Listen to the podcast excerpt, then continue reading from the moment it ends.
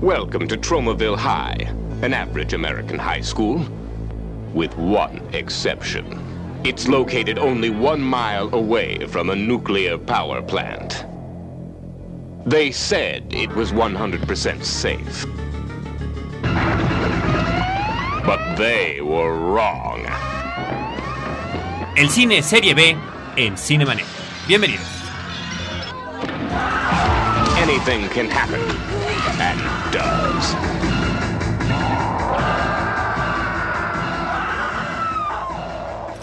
El cine se ve, pero también se escucha. Se vive, se percibe, se comparte. Cinemanet comienza. Carlos del Río y Roberto Ortiz en cabina. www.frecuenciacero.com.mx es nuestro portal principal. Yo soy Carlos del Río y les doy la bienvenida a Cinemanet, nuestro programa especializado en cine. Lo hago a nombre de Roberto Ortiz, que por cuestiones de tipo profesional no nos puede acompañar, pero estamos mejor que bien acompañados en esta ocasión en la cabina, sobre todo para tratar este tema, porque nos hace el honor de acompañarnos un eh, personaje a quien ya habíamos eh, entrevistado, con quien ya habíamos platicado, pero exclusivamente en lo que tenía que ver con el Festival Mórbido, Festival Internacional de Cine Fantástico y de Terror. Me refiero a su director Pablo Guisa, a quien saludo el día de hoy. Hola, hola, buenas noches. Buenas noches, buenos días o buenas tardes. O buenas madrugadas. Exactamente, muchos nos escuchamos de madrugada. Pablo, bienvenido, muchísimas gracias por acompañarnos. El festival, por supuesto, siempre tendrá cosas que decir. Ya platicaremos al ratito también sobre las últimas novedades de Mórbido para este 2010. Pero pues había quedado la inquietud de aprovechar tu cinefilia, de aprovechar eh, tus conocimientos para algún episodio especial de Cinemanet, un programa monográfico, como dicen algunos de nuestros escuchas. Y en esta ocasión, qué mejor que hablar del cine B. Exactamente. Vamos, este, supongo que durante el programa a revisar el ABC del cine B. Muy bien.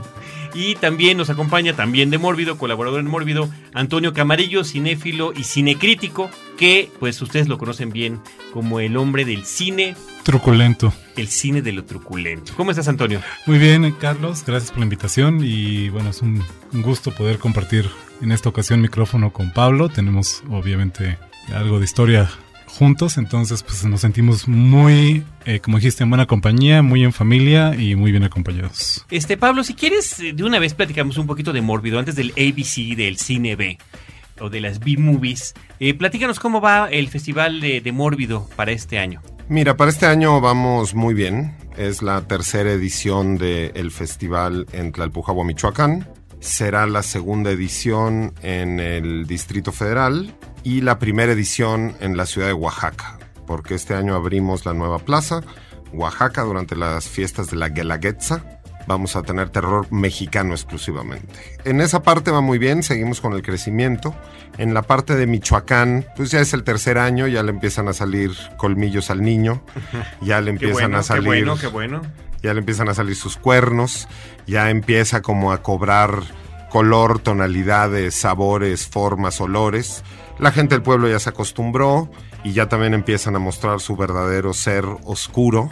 Y todos nosotros ya nos sentimos también como mucho más relajados al hacer el festival y al mismo tiempo, sin ya la presión de que si nos sale o no nos sale, pues podemos dedicarle más tiempo a la parte creativa.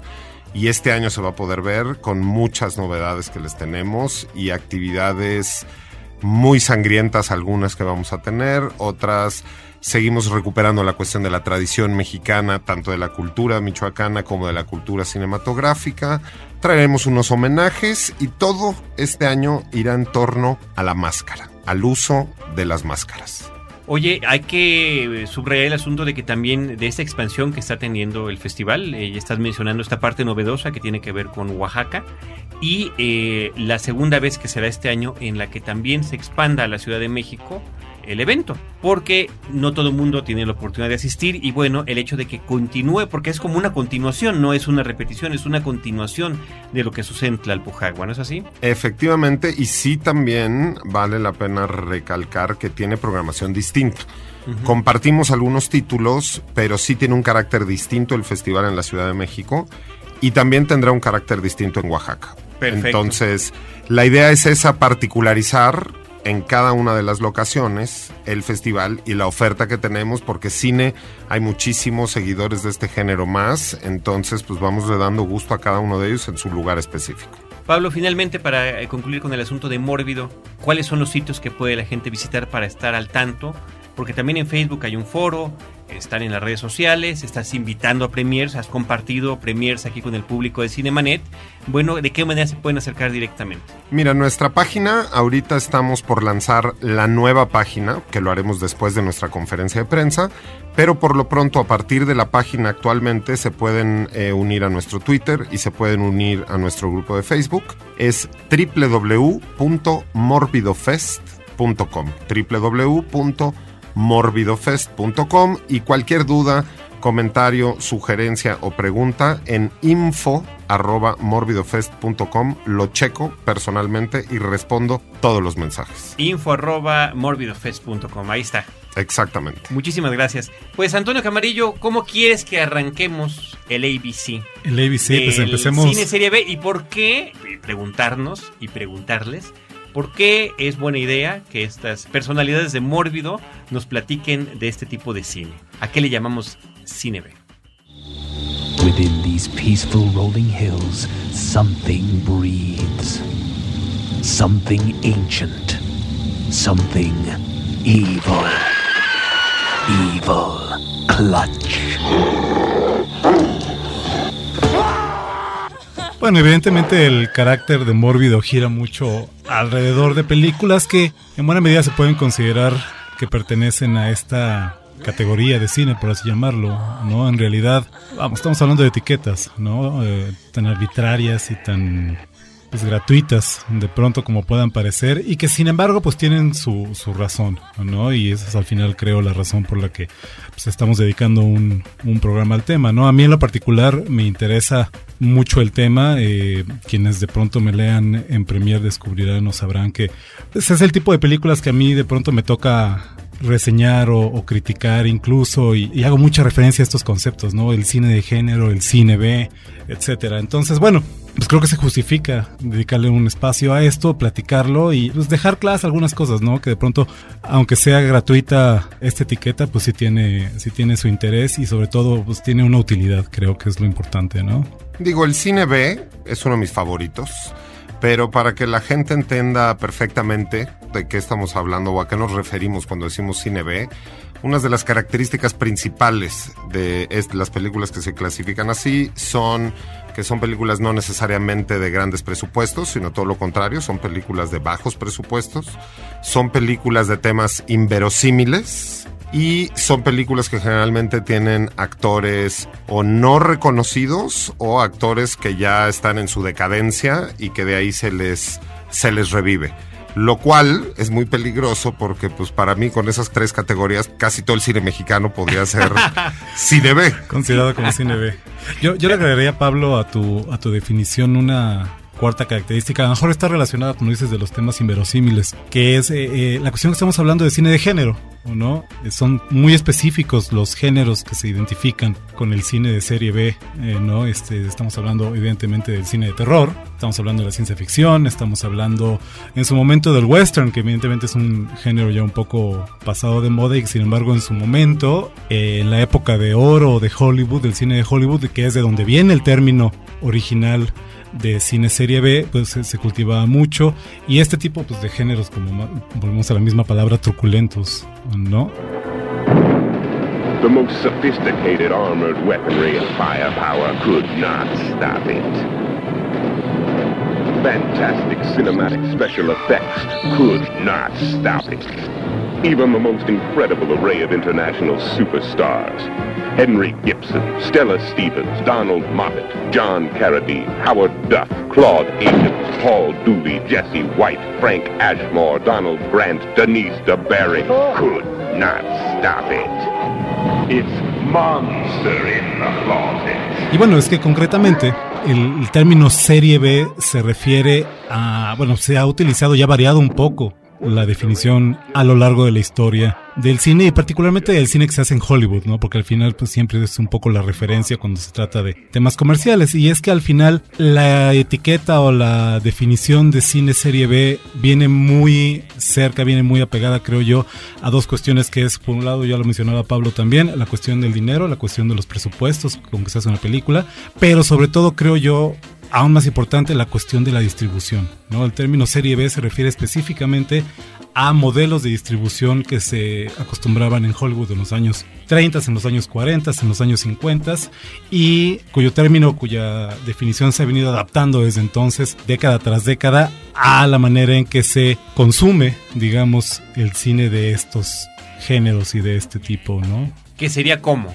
Pues bueno, eh, sucede que cuando estamos hablando de, los albores del cine hablado, todavía un poco la época del cine mudo y luego a partir de los años 30 y 40 ya cuando, cuando a finales de los años 30 se empieza a popularizar el cine sonoro, pues la manera en que los grandes estudios de Hollywood, que tradicionalmente siempre han existido estos grandes estudios, era muy distinta a cómo se distribuyen las películas hoy en día. Eh, si tú te ibas a parar al cine en los años 40, en algún momento de los años 40, lo más probable era que te tocara todo por el mismo precio, sentarte a ver pues, un noticiero, como era aquí el noticiero continental, que aún muchos lo recordamos, a muchos nos tocó todavía.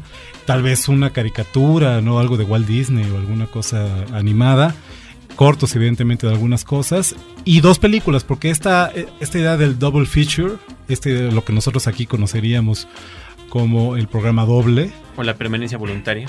Mm, tal vez, no necesariamente porque no era necesariamente la misma película, ¿no? Pero, pero el programa doble o, o una permanencia voluntaria en ese sentido que incluía dos películas, ¿no? Y por la manera en que se manejaba el negocio del cine en Hollywood en aquellos años, pues bueno, evidentemente se producían las películas de grandes presupuestos, las películas fastuosas que siempre han existido, con actores de renombre, con, bueno, pues todas las características de una buena película, pero al mismo tiempo, y por la manera en que se manejaba el negocio, estamos hablando de que los estudios eran dueños de las cadenas de exhibición, estamos hablando que ellos controlaban la distribución o en todo caso la, la controlaban a su favor, ¿no? Siempre ha habido un poco de, este asunto de, de manejo un poco mafioso de la distribución del cine. Entonces, pues para llenar tiempos y para, y para aprovechar sobre todo los recursos con, con los que contaban los grandes estudios en Hollywood, pues se producía mucha película que era literalmente de relleno. ¿No? Estamos hablando de películas que nada más para aprovechar que se habían construido foros, que tenían estudios, que tenían un montón de gente trabajando en nómina, pues se producían películas muy baratas en la menor cantidad de tiempo posible y se incluían en estos programas dobles, ¿no? De los cuales una, la película importante, la película bien hecha, digamos. La película A. Era la película A y la otra película que de hecho normalmente venía antes de la presentación de la película A, pues era la Al película. final lo bueno, ¿no? Exactamente, era la película B, ¿no? Y de ahí viene, viene de esta, repito, de esta costumbre o de esta necesidad, pues de, de- de tener a la gente trabajando y de, y de tener sobre todo, pues material que mostrar, ¿no? Porque pues evidentemente el negocio del cine siempre ha estado en hacerlo y en verlo y en, y en exhibirlo, ¿no? Entonces, técnicamente de ahí viene este término de serie B. el aspecto original del asunto, Pablo, pero sin embargo, como dice Antonio, esta cuestión ha evolucionado a lo largo de los años y hoy en día, ¿a qué es a lo que le estamos llamando, fuera de la broma del cine mexicano, a qué es a lo que le estamos llamando cine B y cómo, eso sería in- interesante, curioso comentar, cómo se ha consumido en años más recientes, ¿no? Porque además ha variado la forma en la que se está consumiendo. Sí, digo, también ha variado muchísimo por eh, la democratización ahora de poder ver películas en DVD. Digo, antes, digo, yo soy de los que tuvo películas en Betamax. Algunos de los que nos escuchan les sonará como en chino. Después en VHS, ahora en DVD, pero eso hace que Te las... saltaste el Super 8, ¿eh? Claro, bueno, y el Laserdisc. el disco láser, claro. Exactamente. Pero eso ha- hace que las películas serie B de pronto ya puedan tener como hasta un consumo mucho mayor que las películas que tradicionalmente se conocerían como A. Las películas serie B ahora ya son, yo siento que hasta un estilo. O sea, de pronto tú puedes tener incluso suficiente presupuesto para hacer una película tipo A en algún momento, pero la idea de hacerla B es como tener un estilo distinto.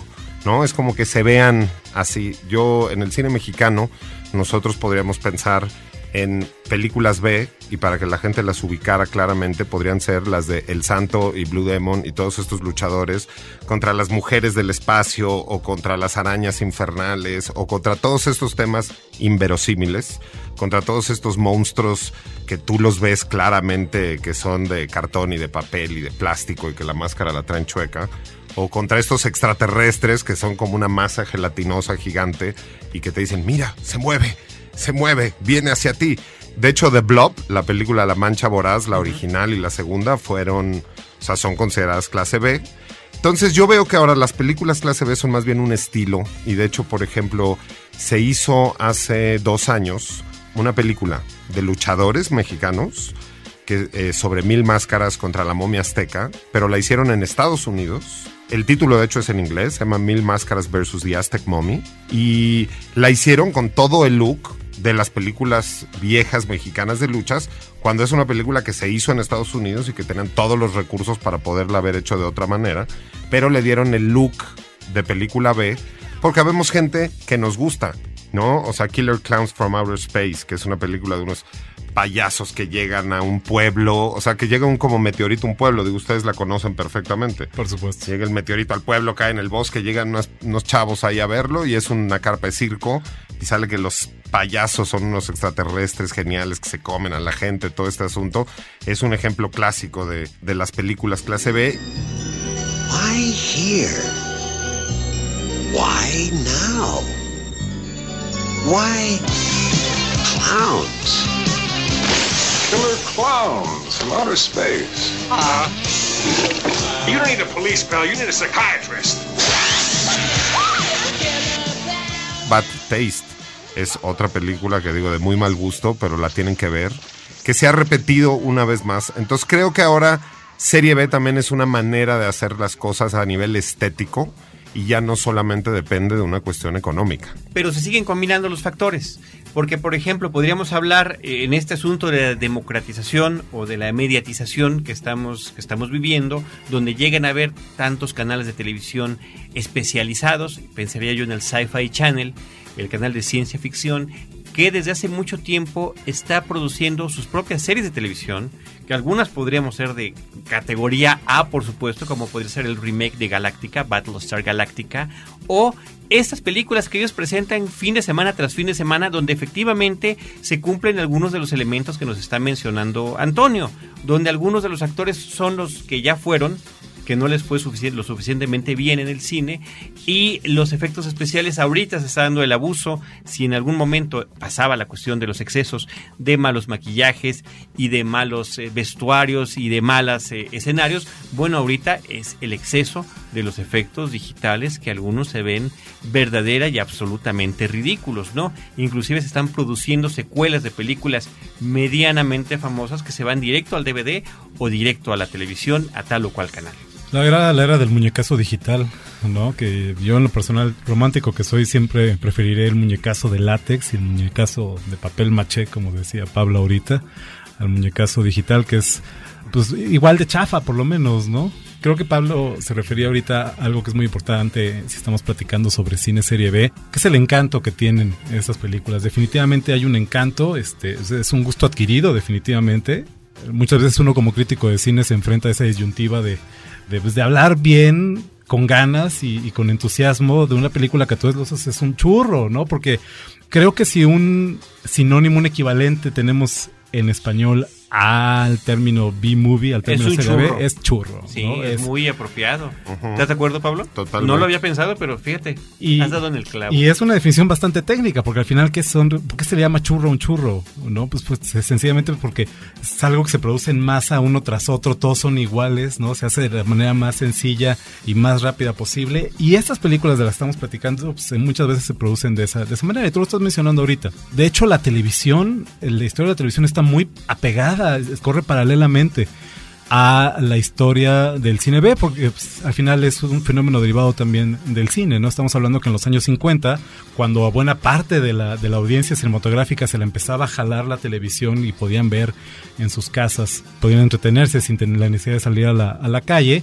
se desarrolló un cierto tipo de cine con estas mismas características que pues, trataba de atraer a un público, que era concretamente el público adolescente y el público joven, ¿no? Y creo, creo que es algo que también el cine serie B hoy en día, o lo que se conoce, sigue conociendo y como cine serie B, pues es un público al que le sigue hablando, ¿no? Estamos hablando que películas como I Was a Teenage Werewolf, por ejemplo, ¿no? Fui un hombre lobo adolescente, y todo este ciclo de animales mutantes y de monstruos del espacio y demás, que se desarrolló durante los años 50, pues tiene mucho que ver con eso, ¿no? Tiene que ver con encontrar maneras de producción, modos de producción, de comercialización y distribución que le hicieran frente a amenazas como la de la televisión en ese momento, ¿no? Y eso ha venido repitiéndose a lo largo de la historia. El hecho de que la primera gran oleada de la tercera dimensión se diera en los años 50 y la segunda en los años 80 y la tercera actualmente, pues no es gratuito, está va de la mano con el mismo fenómeno. En los años 50, ¿por qué? Pues por el lanzamiento de la televisión. En los años 80, ¿por qué? Por el lanzamiento del video,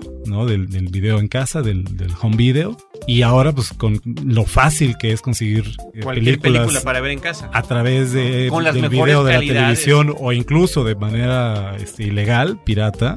Pues bueno, son maneras que se van desarrollando para poder enfrentar a esa competencia desleal, ¿no? Pero inclusive el fenómeno de, de, de, Movie of the Week en la televisión nace para llenar estos tiempos de, de esta necesidad de estarle entregando al, al, público este producto continuamente y que está muy desarrollado, muy de hermano también, por ejemplo, con el cable, ¿no? Quienes de nosotros no recordamos hace 20, 25 años, pues la delicia queda prender la televisión eh, por cable a las 3 de la mañana y encontrar una película como Killer Clowns from Outer Space, ¿no? Que era el...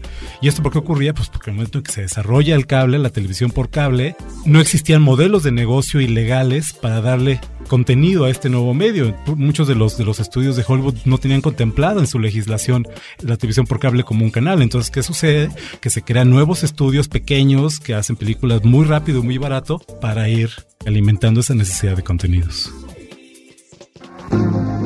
Sometime in the near future, a major earthquake will lay waste to the entire California coastline. The beautiful beaches, once the crown jewels of California, are now ruled by ruthless gangs, surf Nazis. Something must be done to stop them because surf Nazis must die. Cinemanet está de intermedio. Regresamos en un instante. En la historia.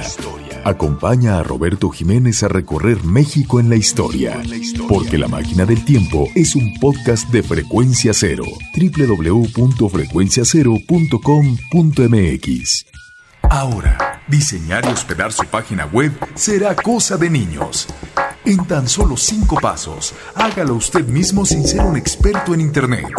Ingrese a suempresa.com y active ahora mismo su plan. Suempresa.com, líder de web hosting en México. Los temas del momento no siempre son cosa seria. Radio Raza, un podcast de frecuencia cero. Porque el humor es algo serio. www.frecuenciacero.com.mx Cinemanet. Let's kick some butt! Troma's War. It's the biggest, the most ambitious, the most expensive motion picture in the 15 year history of Troma Films. It's the most explosive, thrill packed, death defying, stunt filled action film you will ever witness. Y toda esta serie de, de, programas televisivos regresa un poquito a la evolución ¿no? de este fenómeno, donde se presentaban estas cintas particularmente en horarios de noche o de madrugada y con algún presentador o presentadora que iba haciendo las delicias de la, de la vista de la película, ¿no? Tú recuerdas ese programa de Up All Night. En USA, claro. Que pasaban en USA. Pablo seguramente lo recuerda claro, también. y digo, Vincent Price también, digo, sus películas y sus presentaciones de programas también eran muy dentro de todo este mundo de la clase B. Pero regresando un poco a lo que mencionaba Antonio, estaban los grandes estudios que producían las grandes películas. Se empiezan a producir películas más chicas de manera independiente por el negocio y porque había gente que ya, o sea, ya había suficiente público para consumir mucho más cine del que se podía producir de la manera de hacer un grandes producciones de los grandes estudios. De hecho, este concepto de Nickelodeon que nosotros conocemos ahora porque es como un canal de televisión de caricaturas, pero era justamente un asunto de que tú pagabas un níquel, o sea, pagabas una moneda de níquel que era un penny, y entonces tú por un penny te podías meter a ver cuatro o cinco películas seguidas, y ese fue como el primer Nickelodeon. Empiezan a producirse entonces películas en masa, o sea, churros, que de pronto a mí lo inverosímil también me sonó a otro tipo de churros, que en México también los churros son otros. y que también de acuerdo. de ahí le pueden salir temas bastante clase B, como fue Ed Wood en su momento, que ese sí decías, bueno, se, que se fumó el compañero. Ahora, cuando empieza la televisión, es un monstruo mediático mucho más grande que el cine, y la televisión tiene una necesidad de programación y consume programación. Antes no era 24 horas al día, antes no, había, los canales empezaban a cierta hora, terminaban a cierta hora, y lo demás era ruido blanco. ¿no? A la, a la poltergeist. Exactamente, que era muy divertido. Empieza el cable, que yo me acuerdo que todavía en ese entonces no había control remoto, eran unos pianitos con unos Unas cables. Y yo me levantaba en las noches, justamente en la madrugada, a meterme a ver B-movies, ¿no? A meterme a ver Monster Club. Me acuerdo una película que se llamaba Monster Club, que la pasaban una, una y otra vez y que yo me encantaba verla. Y empieza toda esta necesidad de generar como muchísimos más contenidos para la televisión y una de las cuestiones que tienen los temas fantásticos extraterrestres de ciencia ficción y de terror es que tienen público siempre y que digo no sé pero por lo menos yo yo veo todas las películas de terror sean B C A Z Z. de la que sean si es una película de terror yo me quedo y yo la veo y algo le encuentro que me gusta Something horrible is invading New York. Something terrifying. Something you've never seen before. It's the killer condom, the rubber that rubs you out. Brought to horrifying life by Academy Award winner H.R. Geiger, whose creations thrilled you in Alien and Species. Entonces, pues el, el género B en realidad creo que tiene todavía mucho futuro y creo que además es una manera que ahora nosotros podemos encontrar como para producir películas y ya no necesariamente fuera de los grandes estudios y todo este asunto, sino siguiendo esta larga tradición que ha habido de cine, podemos hacerlo con toda la libertad y disfrutar todas estas películas. Como bien decía Pablo hace un rato, si bien siguen existiendo las condiciones o la necesidad de crear este tipo de contenidos, ¿por qué? Pues porque no todo productor tiene los presupuestos de que dispone Hollywood para hacer una película y en efecto hay un público grande siempre presente Ávido. ávido de este tipo de películas. También, como él decía ya hace un rato, es cierto que existe también la opción de hacer una película de tipo B, una película de serie B, por, por, por un- una decisión exclusivamente estética, ¿no? Y eso es algo que de Alfred Hitchcock a Robert Rodríguez se ha hecho una y otra y otra vez. ¿Por qué menciono a Hitchcock? Porque al final una película como Psicosis es un perfecto ejemplo de película B. Eh, Psicosis Hitchcock la produjo en el presupuesto de uno de sus programas televisivos de, Alfred Hitchcock Presents, la serie de televisión que tenía que producía y presentaba él personalmente. Fue filmada en blanco y negro, por un lado por una cuestión estilística, pero por otro lado también para hacerla más barato. El crew era el crew de su programa de televisión.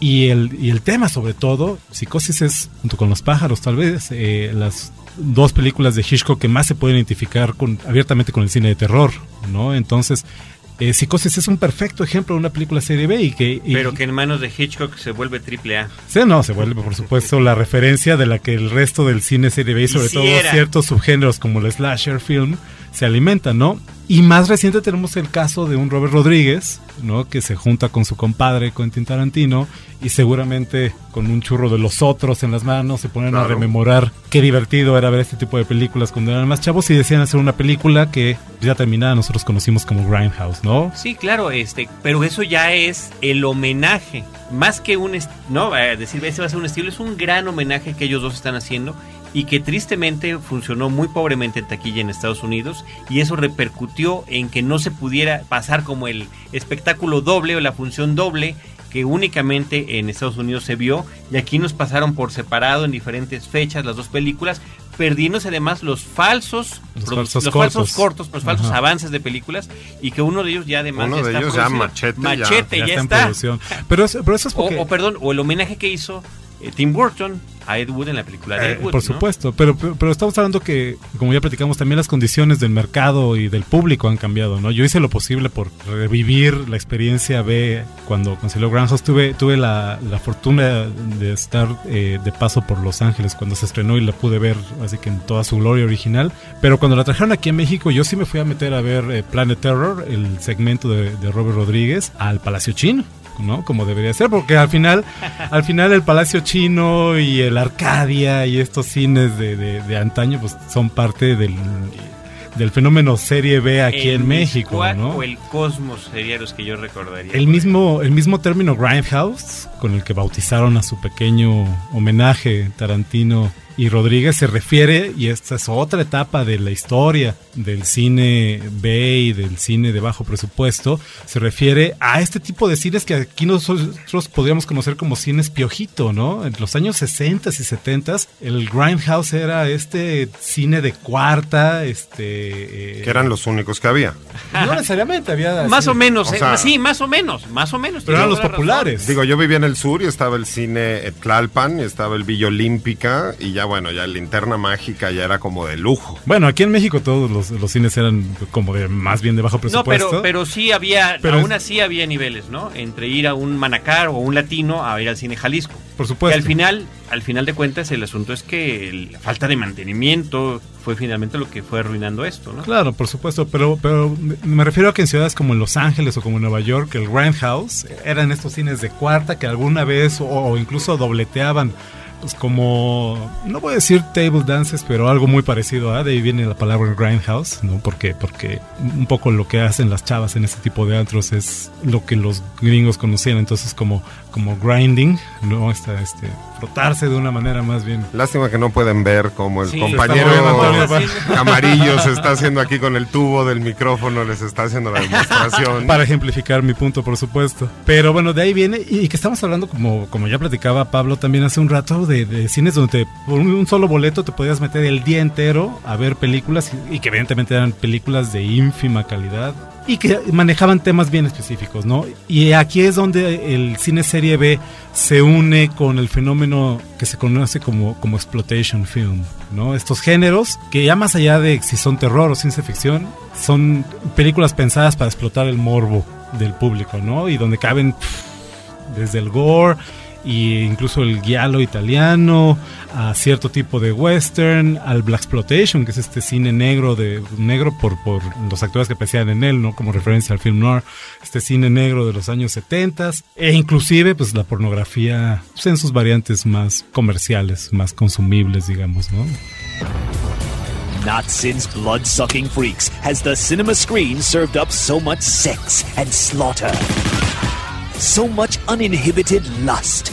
So much unsanitized insanity.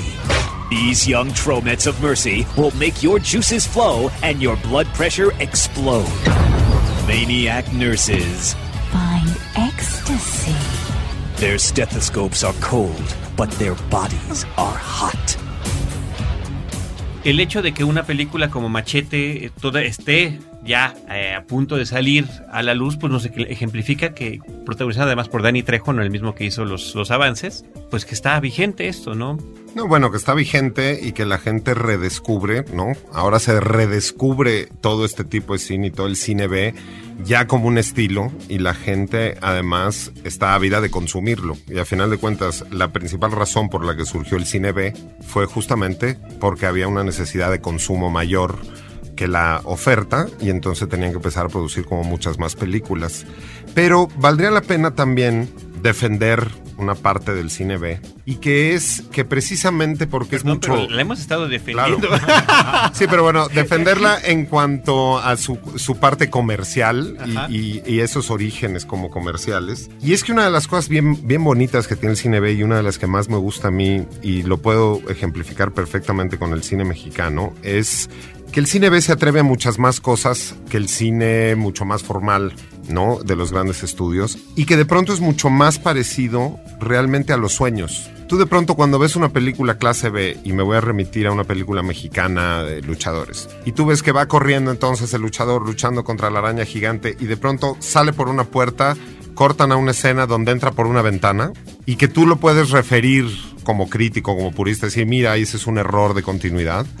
En realidad yo lo veo como que es una cuestión mucho más cercana a los sueños, ¿no? Porque tú cuando estás soñando, por lo menos a mí me pasa cuando estás soñando, de pronto no tiene una lógica, una de las cosas que pasa con la que sigue y sales por una puerta, entras por una ventana, y de pronto hay como toda esta mezcla de imágenes y de emociones y de sentimientos que el cine B lo logra mucho más. Entonces de pronto puede ser que no es que esté plagada de errores todas las películas, sino que de pronto se basan mucho más en este imaginario que no tiene por qué tener una lógica lineal y entonces que te acerca mucho más de pronto a un sueño y a una cuestión de la imaginación y que eso le da también otro sabor a la película. Hay otro fenómeno que no podemos dejar de mencionar y, y, y, Pablo lo empezaba a apuntar aquí también, que es el hecho de que el cine comercial se nutre definitivamente en buena medida del cine serie B. Creo que no es ningún secreto, es una, para mí me parece evidente y siempre es, es, es un argumento que manejo a menudo porque pues basta salir y asomarse a la cartelera comercial de hoy en día para darse cuenta de que durante los últimos 30 años todo blockbuster de Hollywood es en esencia y en el alma una película de serie B, ¿no? Eh, Star Wars, Star Wars no es más que un serial de los años 40 producido con bastantes más recursos y con, con más tecnología. Tiburón no era otra cosa que una película serie B. Y si, si tú ves la cartelera comercial del verano anterior, Transformers, cualquier película de superhéroes, sea Batman o Iron Man, etcétera, cualquier película de terror más o menos bien puesta y bien vestida, todas en esencia hayan costado millones de dólares, eh, tengan estrellas en su reparto, eh, sean la obra de grandes directores, todas, todas, todas son películas B. Tienen esa conexión. Definitivamente. ¿Por qué? Porque volvemos a lo mismo, se, retroalimenta y se nutre. El, el, cine comercial, no únicamente temáticas, sino está en la búsqueda de, de público y, y, en la necesidad de generar contenidos, pues se da cuenta, se da cuenta de lo rentables que pueden ser estas películas, se dan cuenta de cómo gustan a ciertos sectores, se dan cuenta cómo las triquiñuelas y las estrategias que de pronto necesitaban este tipo de películas y hablo de los años 50, 60, para atraer público, pues todo eso lo, retoman, le meten, le avientan dinero a lo bestia. Y bueno, pues ahí está, leí el otro día una, una crítica de la, del, del remake de Clash of the Titans, de Furia de Titanes, que comparando las dos versiones, la versión de 1981 con la versión de 2010, dicen, pues al final, efectos de stop motion de la primera, efectos digitales de esta, las dos se ven igual de chafas. Totalmente. Que no pasa así con Godzilla, que Godzilla, digo, eh, toda la serie de películas de Godzilla eh, orientales son películas clase B por excelencia, donde ves al, sientes al muñeco caminando aplastando cajas de cartón. Donde se le ve el zipper, ¿no? Y donde ves el remake americano de... de y es terrible. Porque pierde eso, pierde esa, ese, ese, ese encanto y ese gusto de... Y ahí ver... viene el nuevo, ¿eh? Para ¿Sí? el 2012 viene un nuevo Godzilla en camino. Que esperemos que sea más fiel a, a sus orígenes, ¿no? Y Yo sería el más feliz de poder ver otra vez a una persona dentro de un traje pisando casitas de cartón. Que bueno, para eso está una película japonesa que se llama Big Man Japan, que justamente es en la misma tradición de Godzilla, en la misma tradición de las películas B japonesas, pero ahora con muy buenos efectos digitales donde sí destruyen bueno, Tokio. Es la conexión que está mencionando Totalmente. Antonio. Es un gran ejemplo este que estás dando de las películas de Godzilla y de monstruos japonesas, las películas producidas por Roger Corman, las películas que dirigió Ed Wood,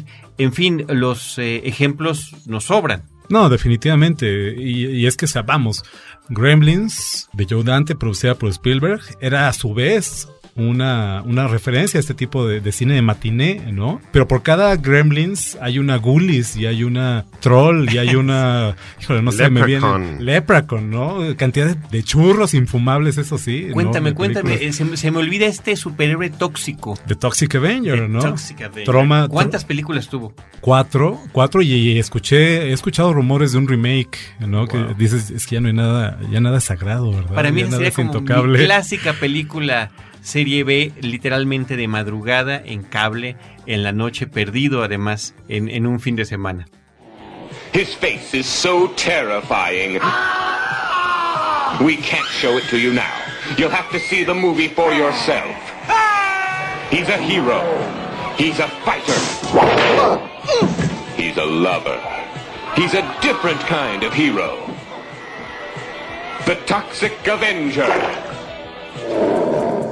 Ah, no, yo recuerdo, yo recuerdo una noche en específico cuando tendría yo tal vez 16, 18 años, no sé, no me acuerdo, en el cable en estos sábados de, de Apple Night en USA Network. ¿Cómo se llamaba la, la hostess? Ronda, Ronda Shear se llamaba, eh, pero alternaba de pronto con Gilbert Gottfried, este Ok. cómico. No, era, era más interesante cuando estaba ella. Sí. ¿Pero qué película era la que te estabas La acordando? trilogía, la trilogía del Vengador Tóxico, ¿no? Vengador Eso. Tóxico, partes 1, 2 y 3, que acababas a las 5 de la mañana y que te, te generaba este efecto. Y yo, a Pablo, lo platicábamos mucho en el primer Mórbido, si te acuerdas, ¿no? Porque a mí lo que me encanta de este cine de medianoche, eh, que es otro fenómeno televisivo que de pronto se exportó al- al- a las salas de cine en los años 60 y 70 y luego se volvió a importar la televisión. Sea, es que de pronto esta cualidad onírica de las películas, de lo malhechote de pronto y de lo, de lo surreal voluntario o involuntario que podía ser una película, pues se mezcla ya con el desvele y con el cansancio del día y al día siguiente te cuesta mucho trabajo recordar si lo que viste en efecto lo viste o lo estabas es una alucinando, ¿no? experiencia, como dice Pablo, onírica. Alucinante, Totalmente. alucinante completamente, ¿no? Pero estamos hablando de películas de Troma, ya, ya lo dijiste ahorita, este, había otras, muchas productoras, evidentemente todas las, las productoras que ha tenido Roger Corman a lo largo de su muy prolífica carrera, Empire y, y Concord y todas esas productoras que pues, surgían como hongos, ¿no? Dependiendo de la necesidad de un momento dado de, de- de producir cierto tipo de películas con ciertos clientes o para cierto público, ¿no? Estaban también Full Moon de Charles Band, todas estas películas de Puppet Master, de estos muñequitos asesinos que... O que- los, las copias de Alien, por ejemplo, ¿no? Que siguen surgiendo a la fecha. Ah, no, una tras otra, ¿no? Y que ese es otro buen ejemplo. Esta es otra película que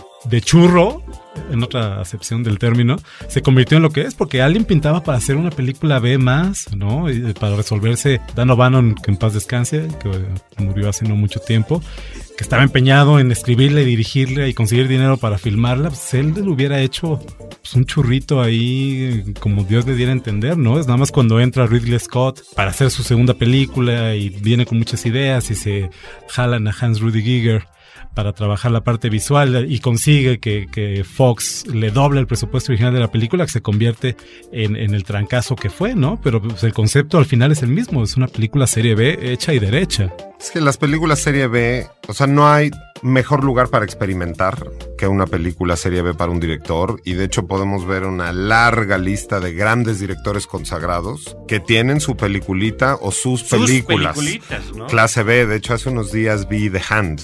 Esa película Oliver Stone? de Oliver Stone, Sí, The Hand, con Michael de Caine. Oliver Stone con Michael Caine, que es una película totalmente clase B. La vi hace unos 4 o 5 días, de hecho a las 4 de la mañana la empecé a ver Como debe de ser. como debe de ser y que después tuvo sus, sus secuelas y que bueno, todavía no hay un remake, pero seguramente no tardamos. momento. No tardamos en ver a Ahora esto. Bueno, pero Peter Jackson, eh, en fin, directores de ese estilo también, que ahorita ya están consagrados. No, no niegan la cruz de su parroquia, King Kong que es, ¿no? Sino el capricho de alguien que ama el cine B, ¿no? Ahora, se me ocurre una pregunta interesante con esto que mencionas ahorita, Pablo, y eh, que aparte se relaciona con, temas de interés para Mórbido, el festival, que es ¿por qué, ¿por qué no hay o cuál sería el equivalente o qué pasa con el cine serie B en México? O sea, más allá de esta analogía que me parece muy atinada, de que sí, en efecto, en un país en el que la industria es incipiente todavía y este la gente hace cine como literalmente como Dios le da a entender, ¿no? Yo creo que el churro se fue al video home. Ese es un Esa es, ese sería otro equivalente ahorita. Claro, ¿no? definitivamente. El churro se fue al video home. Pero en esta, en esta industria que necesita producir y que necesita entretener a su público, tú, Pablo, ¿dónde ves que empiece a asomar su fea cabeza cine serie B en el cine mexicano? Yo lo veo por todos lados. Digo, Cañitas, no me vas a decir que no es una película serie B. Completamente de acuerdo. Digo, Kilómetro 31 no, no lo puede ser por la cantidad de dinero que le aventaron encima, pero creo que me hubiera gustado más si lo hubieran mantenido en el asunto serie B. Ahora, hay un director muy prolífico mexicano que hace una película tras otra, tras otra, tras otra, tras otra, Cristian. Cristian González. Cristian González, y que son, para mí, son serie B y para mí son justamente entra dentro de este nuevo nuevo serie B que es el mundo del el video home. Ahora, también nosotros en Mórbido, y aquí es un poco este para los que nunca hayan tenido la experiencia de vivir lo que fue y ver cine B en un cine tipo cine B y con todo ese ambiente, pues con las reseñas que hacemos y las películas viejas que pasamos en el teatro, en el teatro obrero de Tlalpujahua, Michoacán, se puede revivir totalmente la experiencia del cine B. Y de hecho este año traemos películas de los Galindo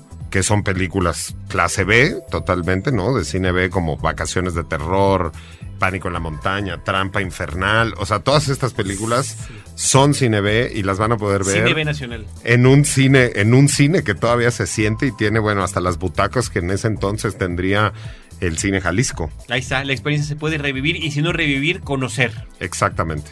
Muy bien, pues salvo que tengan alguna eh, cuestión con la que quieran cerrar, a mí me parece que ese es un estupendo cierre, porque es no nada más la invitación a revivir esta experiencia, sino tal vez a conocerla y visitar este festival de cine que hemos visto crecer y lo hemos visto crecer con muchísimo gusto y reiterar, eh, Pablo, el agradecimiento de que compartas y sigas compartiendo con el público de Cinemanet las premiers de películas particularmente de horror y de terror que están promoviendo. Pues a mí solo me queda invitarlos a Mórbido para que vivan una experiencia B, pero también una experiencia A, una experiencia C, una triple X, una Z y unas cuantas cosas más. Eh, seguiremos con el asunto de las premiers junto con ustedes y consuman cine, consuman cultura y nos vemos en Mórbido. Morbidofest.com. Antonio Camarillo. Carlos, pues de nuevo, gracias por la invitación. Este, como todos los temas que tendemos a tratar en tu programa cuando, cuando nos invitas, es un tema que evidentemente da para mucho. Yo, yo haría un voto también por recuperar recuperar características de este cine que eh, a lo mejor las, las implicamos ahorita y sin embargo no las dijimos abiertamente, ¿no? Que es un poco la inocencia, un poco la ingenuidad, un poco ese amor por el cine que se hace a pesar de todo, ¿no? Eh, eh, mencionabas hace rato a Ed Wood, ¿no? Y creo que el homenaje que le hace Tim Burton a Ed Wood con su película del mismo nombre es muy clara y es un buen primer de, de cine serie B, si, lo quieren ver así, está plasmado completamente. Pues no únicamente eh, los presupuestos ínfimos, todas las marrullerías que hacía Wood para conseguirse eh, recursos y hacer una película, esta trupe de, de has-beens, de gente que ya había visto pasar sus mejores épocas, como el mismo Bela Lugosi, y pues que estaban ahí en una relación extraña de mutua dependencia, sino también al mismo tiempo esa pasión con la que Ed Wood y tantos y tantos cineastas pues que no han sido bendecidos con los favores de Hollywood. O del talento. O del talento en un momento dado. Definitivamente. Este, Pero pasión desbordada. Lo han que hecho. Eso es lo bonito de la película. Lo han hecho y ¿no? que es al final lo que a mí en lo personal como espectador y como amante del cine de serie B me lleva una y otra y otra vez a verlo y a consumirlo y a apreciarlo, que es pues, esa, esa pasión y esas ganas de hacer cine y esas ganas de llevar algo a la pantalla, por ridículo, absurdo o abiertamente chafa que pueda ser. El, el extraño placer de ver algo tan malo que hipnotiza. He made movies like no one else. Do you know anything about film production? Well, I like to think so. He had an eye for talent. I met Bella Lugosi. He had a passion for storytelling. This is the one I'll be remembered for. Ed Wood, a Tim Burton film. Well, my next one will be better. Hello. Es extraordinario. Muchísimas gracias, Pablo Guisa, director de Mórbido, Festival Internacional de Cine de Terror, eh, Antonio Camarillo, colaborador en ese festival y crítico de cine, cinéfilos los dos, cinéfilos todos los que estamos en esta mesa, y cinéfilos, por supuesto, los que nos están escuchando, los que nos brindan el favor de descargarnos, de escucharnos en línea, y reiterar, por cierto, que este episodio, el de Películas B, justamente sale de nuestros foros en Facebook, facebook.com diagonal cinemanet, donde en esta interactividad estamos recibiendo y apreciando todas las propuestas que nos hacen de temas que podamos abordar. Muchísimas gracias de parte de todo el equipo de Cinemanet, Abel Cobos en nuestra producción, Paulina Villavicencio, Celeste North, a nombre de Roberto Ortiz y de un servidor Carlos del Río, los esperamos en el próximo episodio con Cine, Cine y más Cine. Cinemanet termina por hoy. Más cine en Cinemanet. Frecuencia Cero, Digital Media Network, www.frecuenciacero.com.mx, pioneros del podcast en México.